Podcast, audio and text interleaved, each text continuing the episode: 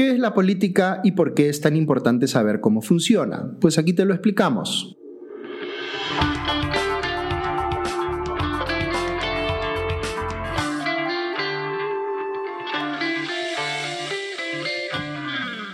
Bienvenidos a Hablemos de Política, un podcast de Comité de Lectura y la Fundación Conrad Adenauer en el Perú. Este es el primer episodio de una nueva temporada de podcasts educativos que estamos preparando Comité de Lectura y la Fundación Conrad Adenauer en el Perú, con el fin de explicar algunos conceptos básicos vinculados a la política, la democracia y las instituciones fundamentales del Estado. Muchas gracias por acompañarnos en este viaje que esperamos sirva también para reflexionar sobre el rol y las responsabilidades que tenemos como ciudadanos frente a cada uno de los temas que vamos a ir tratando.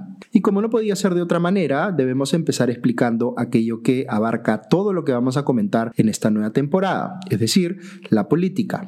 ¿En qué pensamos cuando hablamos eh, o escuchamos hablar de política? Quizá nos viene a la mente el Congreso de la República y los legisladores discutiendo entre ellos, o la figura del presidente en Palacio de Gobierno, tal vez eh, algún candidato o candidata dando un mitin de campaña en pleno proceso electoral o cosas por el estilo. Si pensamos que a eso se reduce la política, quizá la sintamos como algo distante, algo que ocurre muy lejos de nosotros en un espacio que está dominado por personas a las que no tenemos acceso, aunque sean supuestamente nuestros representantes. Pero en realidad la política es mucho más que eso. De hecho, su origen está en la antigua Grecia hace más de 2000 años. Política es un término que viene del griego polis y se refiere a las ciudades-estado que había en aquella época. El objetivo de la política era, y sigue siendo, entender cómo organizar la convivencia pacífica en una determinada sociedad. Esto es, que existan reglas que determinen cómo se gestionan las relaciones de poder. Porque esencialmente lo que busca la política es regular el poder environment. Cómo se obtiene y cómo se ejerce. Quien tiene poder en una sociedad puede decidir cómo se reparten los recursos, quién recibe qué, cuándo y cómo. Puede establecer qué derechos tienen las personas, pero también qué obligaciones, como cumplir la ley o pagar impuestos. Puede decidir eh, qué podemos hacer los ciudadanos con nuestras vidas en el ámbito público,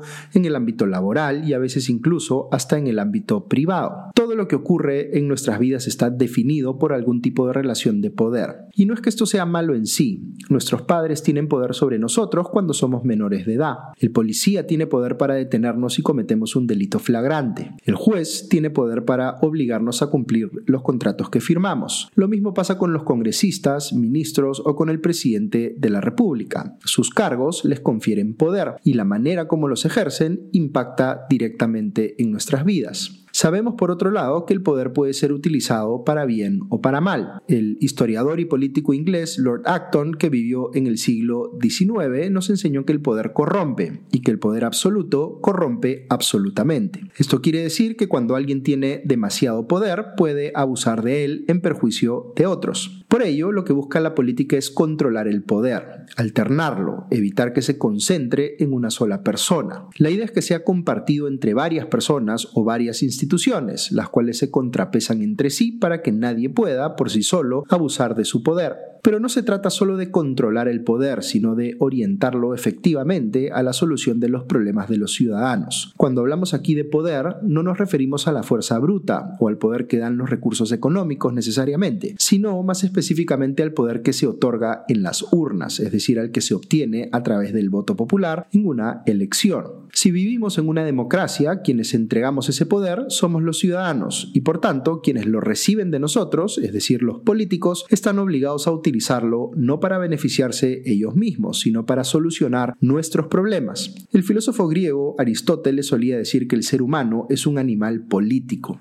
Lo que quería decir es que somos la única especie que puede crear y organizar civilizaciones complejas. Esa es una de nuestras grandes virtudes como especie, pero en muchos sentidos no dejamos de ser similares a otros animales en cuanto a que muchas veces anteponemos nuestro bienestar a cualquier otra consideración. Y eso se traslada a la política como cualquier otra actividad humana. Nos lleva pues a pensar en la política no solo como una forma de gestionar las relaciones de poder en una sociedad, sino como un oficio, algunos lo llamarían un arte, que ejercen ciertas personas para defender intereses diversos. La existencia de posiciones a veces abiertamente contrapuestas hace que el conflicto sea pues un elemento central de la política, lo cual puede incomodarnos, pero es algo normal en democracia. Por ello, el arte de la política está en saber transitar entre momentos en los cuales tenemos que competir para que se imponga nuestra visión sobre la de los demás y momentos en los cuales tenemos más bien que cooperar para ponernos de acuerdo en algo importante. Quizá una de las principales razones por las cuales la política se percibe tan conflictiva en nuestros días es porque los políticos se han enfocado demasiado en saber competir y muy poco en saber cooperar pero ya habrá oportunidad de hablar más sobre estos temas y sobre cómo convertimos a la política en aquello que nos gustaría que sea. Si les ha parecido interesante esta información, siéntanse la libertad de compartirla y también sepan que encuentran contenidos como este en la cuenta de YouTube de Comité de Lectura. Muchas gracias por escucharnos en este primer episodio de la nueva temporada, que estén muy bien y ya nos escuchamos pronto. Adiós.